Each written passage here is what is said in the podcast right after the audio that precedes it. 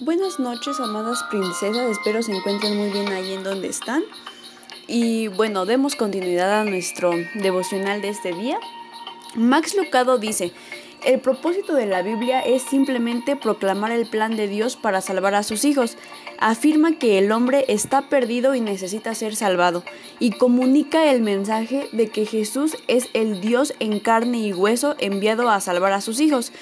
Todo acerca de la venida de Jesús a la tierra gira en torno a su deseo de salvarnos. En el Evangelio de Lucas se registran las diferentes personas que se encontraron con el Mesías prometido. María, la madre de Jesús, acepta su mandato de dar a luz y criar a Jesús.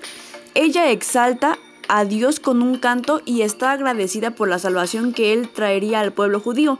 El padre de Juan el Bautista, Zacarías, está exultante en su alabanza al Mesías, que, al, Mesías venidero que traerá la salvación a su pueblo y le mostrará misericordia. Simeón que ve al niño Jesús en el templo expresa su gratitud a Dios por su salvación que estaba disponible tanto para los judíos como para los gentiles.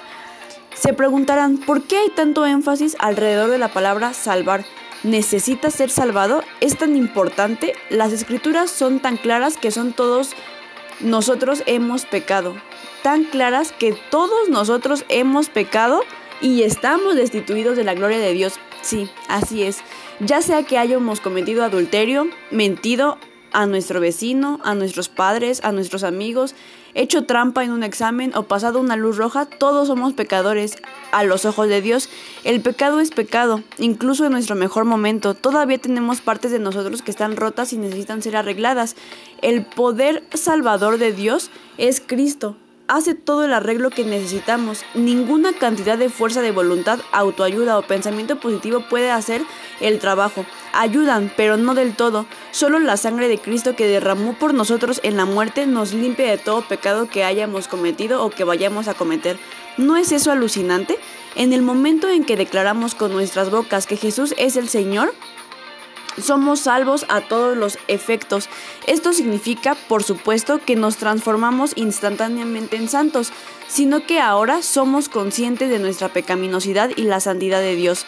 También somos cada vez más conscientes de la cruz y su trabajo para salvar a gran división entre estos dos hechos.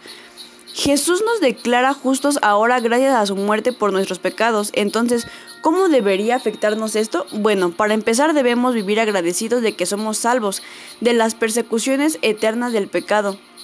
Luego, debemos esforzarnos por hacer del arrepentimiento un estilo de vida, lo que significa que sin dudarlo, incluso a diario, aceptemos humildemente nuestras faltas a nuestro Dios Todopoderoso, sabiendo que nos ama y nos perdona.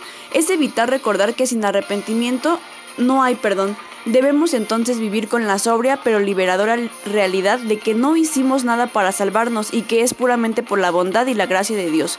Finalmente, el que nos salváramos nunca fue solo por nosotros, sino por la señal, sino por señalar a los demás a Jesús. Si Él pudo salvarnos, puede salvarlos a ellos. Puede que no lo sepan todavía, pero nuestra historia y nuestra transformación podría ser el catalizador para que eso suceda.